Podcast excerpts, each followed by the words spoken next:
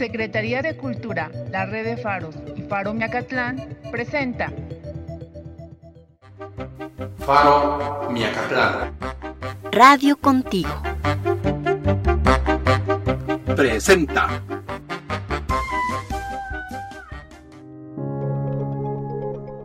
Hola queridos radioescuchas y seguidores de Faro Miacatlán. Les saluda Diego Rosales. Es un gusto tenerlos en Radio Contigo. Bienvenidos a este programa.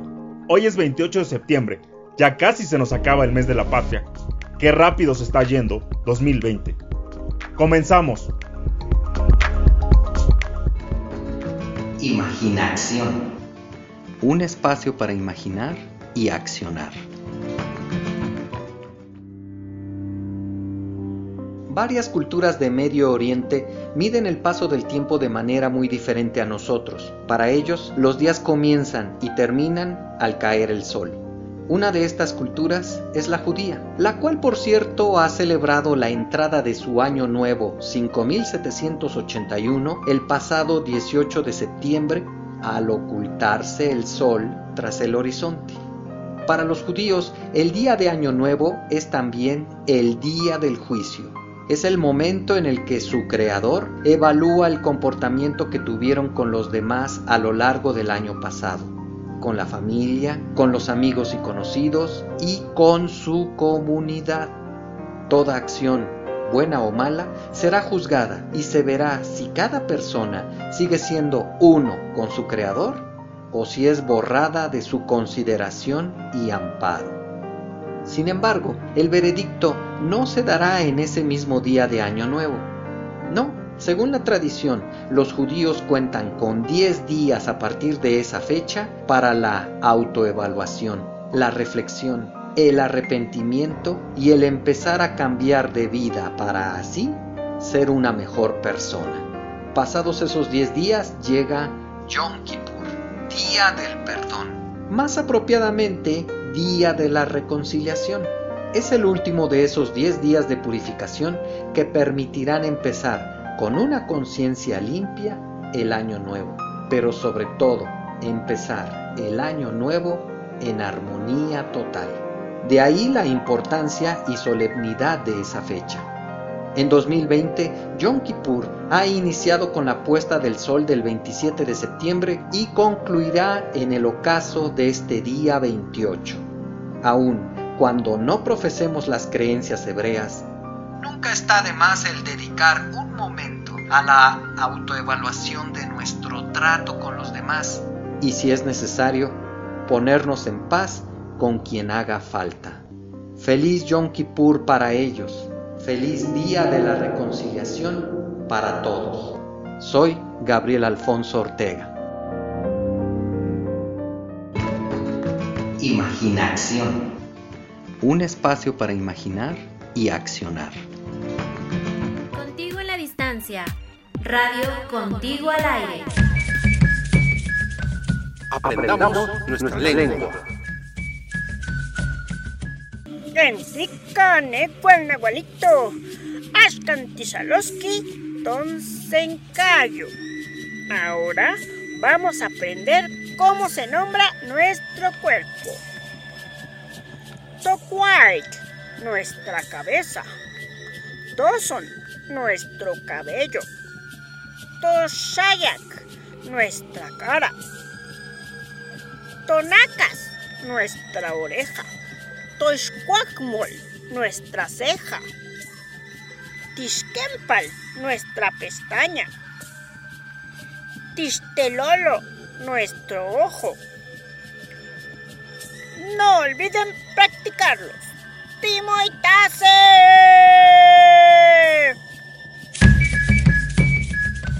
Aprendamos nuestra lengua. Faro Miacatlán, fábrica de innovación y creatividad. Esto es Estela Deportiva, lo mejor del paralimpismo.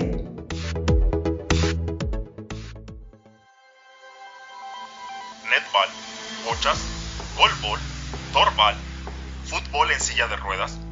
¿Qué clase de deportes son esos? Queridos radioescuchas, conozcamos eso y más en Estela Deportiva, lo mejor del paralimpismo. Bienvenidos. A pesar de que los atletas paralímpicos de México han ganado más medallas que sus pares del deporte convencional, poco se sabe del deporte adaptado. Se le llama así a una disciplina deportiva cuyas reglas han sido adaptadas para que determinado deporte sea practicado por personas que tienen alguna discapacidad física, visual, auditiva o intelectual. Sí, escuchó bien, disciplina deportiva, pues ser atleta no convencional requiere entrenar arduamente hasta convertirse en un competidor de alto rendimiento. En una primera instancia, el paralimpismo se divide en deportes basados en actividad física convencional, fútbol, básquetbol, box, etc. Es decir, que se inspiran en ellos, o en deportes creados especialmente para personas con una capacidad diferente. Otra segunda clasificación del deporte adaptado es según la deficiencia del competidor, ya sea auditiva, física o intelectual, cada una con su historia, organización, competencias y visión del deporte. Cualquier práctica deportiva para una persona con discapacidad inicia como una actividad recreativa o de esparcimiento, pero conforme se profesionaliza, se crean reglas y competiciones. Todos los deportes adaptados diseñan categorías o subcategorías, de acuerdo al grado y gravedad de las discapacidades, a fin de hacer torneos justos. En el deporte para sordos, por ejemplo, el Comité Internacional de Deporte Silencioso prioriza las necesidades de comunicación y favorece la interacción social. El deporte para discapacitados físicos tiene un objetivo terapéutico para reeducar el cuerpo.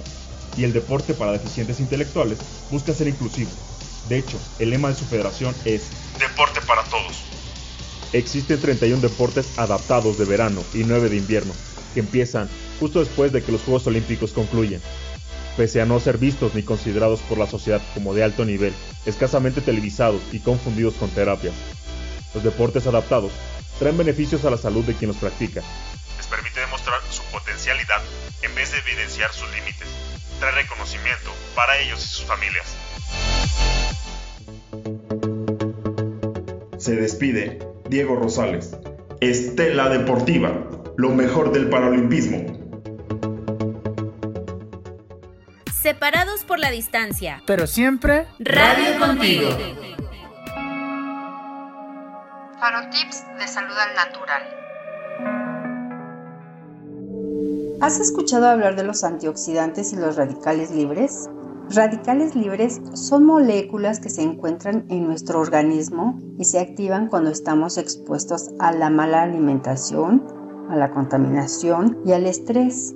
Con todo esto, nuestras moléculas se oxidan y producen los llamados radicales libres, que en exceso en nuestro organismo hacen que nos enfermemos con mucha facilidad, desde una gripe hasta un cáncer. Los antioxidantes son moléculas que se encuentran en algunos nutrientes capaces de retardar o prevenir la oxidación de otras moléculas en el organismo. Nos ayudan a combatir a los radicales libres para que no nos causen daño. En estos últimos días nos hemos estado preguntando cómo podemos subir nuestras defensas. Y precisamente es alimentándonos adecuadamente como vamos a estar en óptimas condiciones para poder luchar contra las enfermedades que atacan a nuestro organismo. Los alimentos que contienen todo ese grupo de nutrientes que ayudarán a mantenernos sanos son frutos rojos como frambuesa, fresa, arándanos, cerezas, moras, sandía, entre otros. Verduras de un color verde fuerte como espárragos, brócoli, aguacate, espinacas, berros, acelgas. También tenemos que el huevo, el ajo, la cebolla, el té verde, frutas y verduras que van del color naranja a rojo como zanahorias, betabel, pimientos, etc. También en las semillas, frutos secos como nuez, cacahuate, semillas de girasol, de ajonjolí, linaza, chía.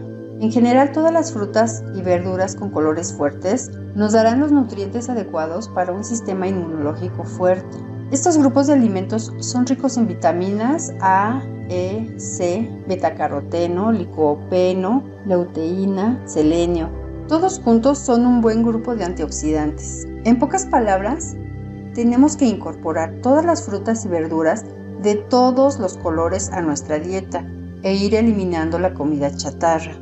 A la larga nos va a salir más barato aprender a alimentarnos que invertir en una enfermedad grave. Recuerden que nuestra medicina es nuestro alimento y nuestro alimento nuestra medicina. Soy Beatriz y nos escuchamos en el siguiente Farotip. Amigos de Radio Contigo, nos volvemos a encontrar y deseamos que estén muy pero muy bien. Sigamos cuidándonos. Ninguna pandemia es tan fuerte como nosotros.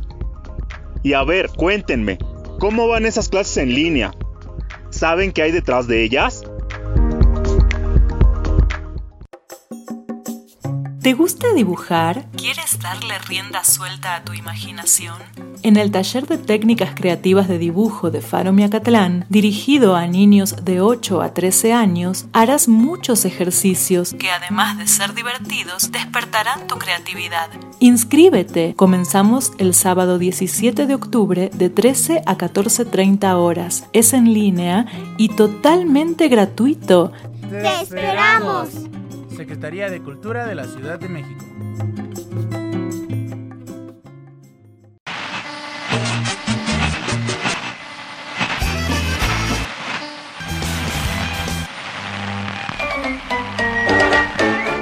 Somos cultura. Somos tradición. Somos Radio Contigo. La cultura, la ciencia y las artes llegan a ti. Los invitamos a escucharnos todos los lunes a partir de las 4 de la tarde a través de Spotify, Facebook o YouTube. Radio Contigo es nuestra voz.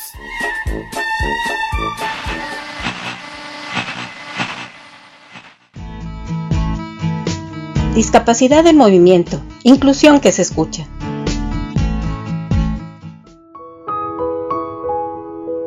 Hola, ¿cómo están? ¿Han escuchado alguna vez el término síndrome de Asperger?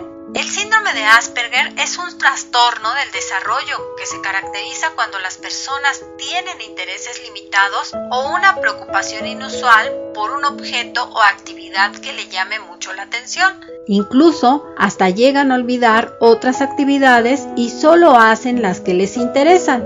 Le es necesario a veces tener rutinas y rituales repetitivos a estas personas. Su hablar a veces es demasiado formal y correcto, a tal grado que a veces su lenguaje es muy técnico y preciso. Incluso pareciera que presume de manera inoportuna con su lenguaje, pero no lo hacen con esa intención. Además, pueden hablar durante mucho tiempo de sus temas de interés, pero tienen dificultad para saber cuándo terminar la conversación. Al platicar, entienden el lenguaje de manera muy literal, comprenden el lenguaje según el significado exacto de las palabras, por lo que muchas veces no entienden las bromas, los chistes, las metáforas o los sarcasmos. Su comportamiento social y emocional la mayoría de las veces es inadecuado, por lo tanto tienen incapacidad para interactuar exitosamente con los demás. Tienen dificultad para entender la comunicación no verbal y todos los mensajes sutiles que se transmiten a través de este canal,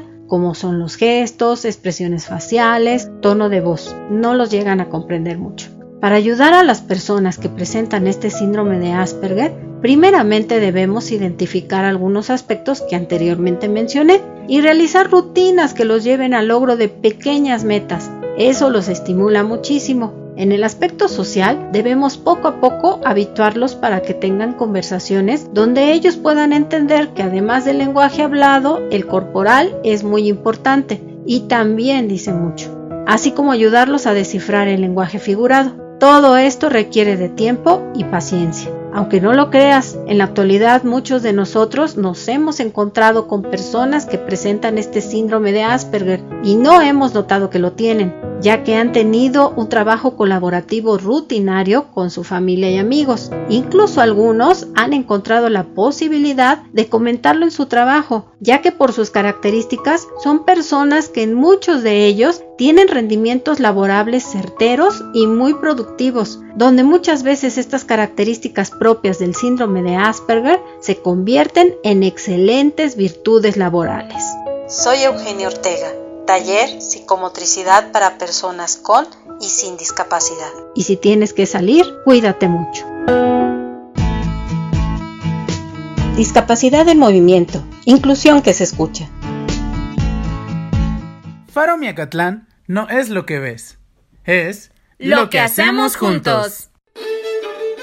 Somos lo que comemos. Los hongos silvestres, un suculento platillo prehispánico, pues ha logrado subsistir a través de estos últimos años, como es la variedad de hongos de esta temporada, la temporada de lluvias, que con el simple hecho de observar los puestos de hongos, con los diversos tamaños, colores, nos trasladan de inmediato al tianguis del México prehispánico. Aquí vemos a un costado del mercado Benito Juárez, aquí en Villa Milpalta, eh, como las mujeres de extracción campesina venden su efímera mercancía, sí, porque dos, tres días y si no la venden, pues ya se echó a perder. Reflejándose en ella su rostro de angustia por tratar de terminar su producto. De ahí uno disfruta los colores de los honguitos. Hay blancos, amarillos, rojos, negros, café, bueno, de diferentes colores. Yo platiqué con una vendedora, la cual, por cierto, no quiso mencionar su nombre, del pueblo de San Lorenzo Tlacoyucan, nos refiere algunos nombres de hongos en la lengua náhuatl, nuestra lengua madre, y que al paso de los años se ha estado perdiendo. Comenta que el hongo blanco se le llamaba Iscla nanacame, a los amarillos chinamalnanacame, a los rojos tlapalnanacame y a los que llegaban a variar entre rojo y el negro se le denominaba Tehuint. Otra vendedora de hongos, la señora, esa sí me dio su nombre, la señora Aureliana Valencia, también de San Lorenzo Tlacoyucan, argumentaba que en tiempos normales de lluvias, los primeros hongos eran los denominados hongos de cuaresma. Eh, también eh, se les conoce como hongos de calor, cualquiera de los dos nombres, pero ya eran los primeros hongos que se llegaban a disfrutar. Y ya en plena lluvia, ya en verano, dicen las señoras Trinidad Quintero y Lucia Flores, eh, del pueblo de Felipe Neri, estamos hablando del estado de Morelos, eh, nos dice que los hongos aparecen en grandes cantidades, tanto en troncos, pastizales, en tierra firme, abajo de los magueyes. Somos lo que comemos.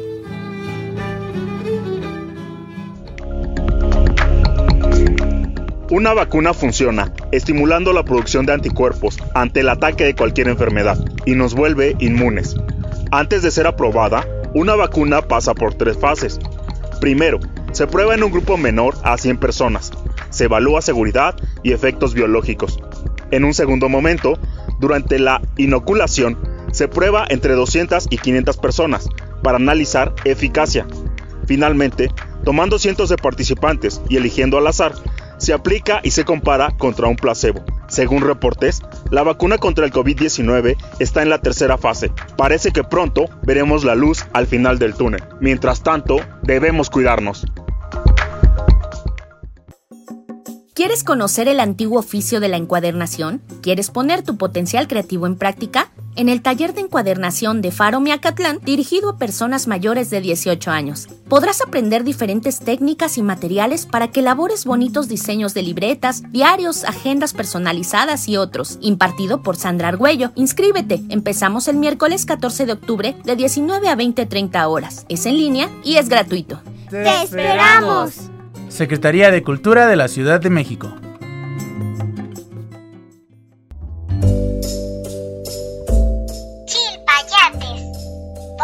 Pequeñas, pensamientos grandes.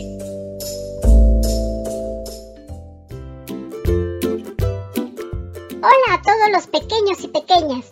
Mi nombre es Sirtaep y estoy muy contenta que nos escuchen. Quiero invitarles para que formen parte de Chilpayates, enviando al correo radiocontiguoalaire.gmail.com tus historias, anécdotas, aventuras y descubrimientos. También nos podrás contar alguna curiosidad que suceda en tus clases por televisión, radio o internet. En fin, todo lo que te pasa dentro de casa. Sí, claro, por ahora dentro de casa. Recuerda que aún debemos respetar lo más que se pueda las medidas de seguridad e higiene. Pero esto no nos impide que en casa podamos encontrar y descubrir muchas cosas que nos pueden sorprender, ¿eh?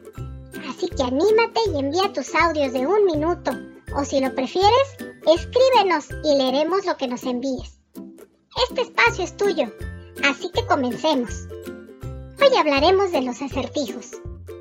¿Sabías que los acertijos favorecen el desarrollo de las funciones de tu cerebro? Además de ayudarte a proponer distintas soluciones efectivas para un mismo problema. Así que practicaremos acertijos.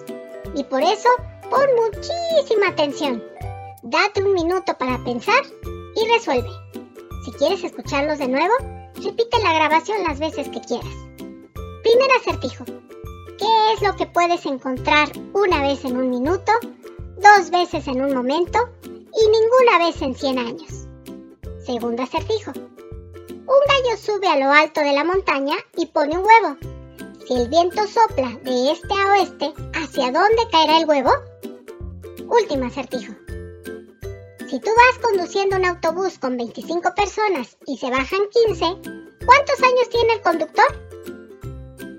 Si ya tienes tus respuestas, graba un audio y envíalo con tu nombre y el lugar donde nos escuchas a la dirección radiocontiguoalaire.gmail.com y en el próximo programa te diremos las respuestas.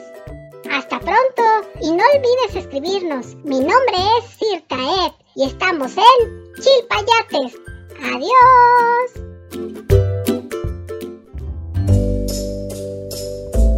Chilpayates. Voces pequeñas, pensamientos grandes. Somos cultura. Somos tradición. Somos Radio Contigo al Aire. Déjame que te cuente una historia. Hoy quiero compartir con ustedes cartas escritas con plumas y pelos del libro de Philippe Lechelier. Y aquí las cartas del caracol a la babosa. Señorita babosa, espero que disculpe usted esta intrusión en su vida privada, pero hace algunos días di por casualidad con su fotografía hojeando un catálogo de semillas para el jardín.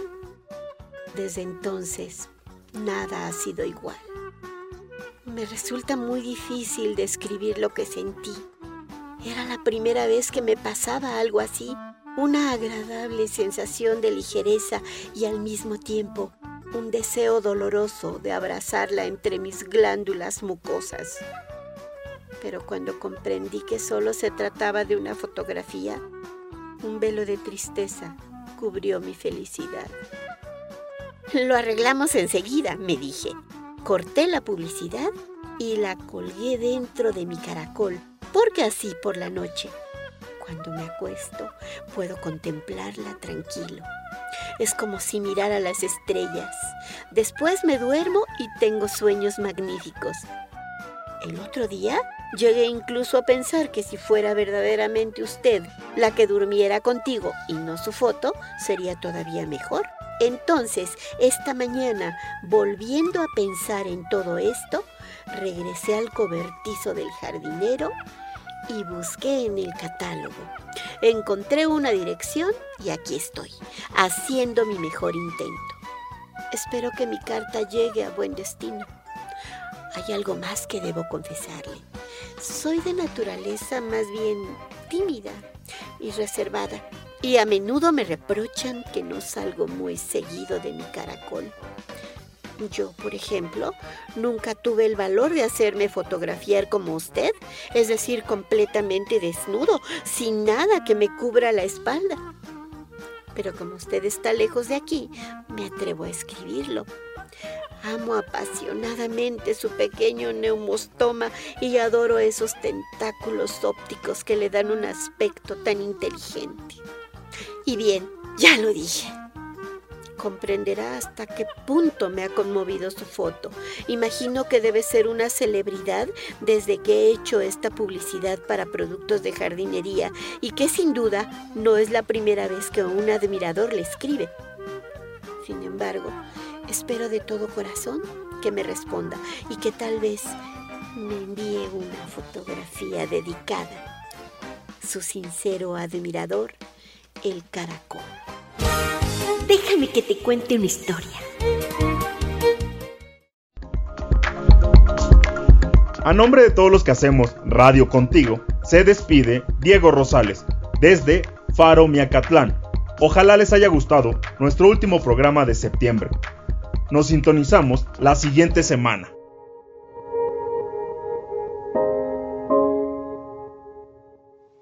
Participaron en este programa los facilitadores. Flor Chavira, de Niños Reporteros. Regina Rodríguez, de Radio Aventureros. Eugenio Ortega, de Psicomotricidad para Discapacidad. Gabriel Alfonso Ortega, de Teatro de Papel. Beatriz Garnica, de Salud al Natural. Voces invitadas. Juana Reyes, Jesús Linares, Dianeri Argumedo, Andrew Rojas, Manuel Garcés, Diego Rosales. Idea original y producción, Regina Rodríguez. Realización, Flor Chavira. Musicalización, Flor Chavira y Regina Rodríguez. Edición de video, César Ramírez. Faro Miacatlán. Radio contigo. Gracias por acompañarnos.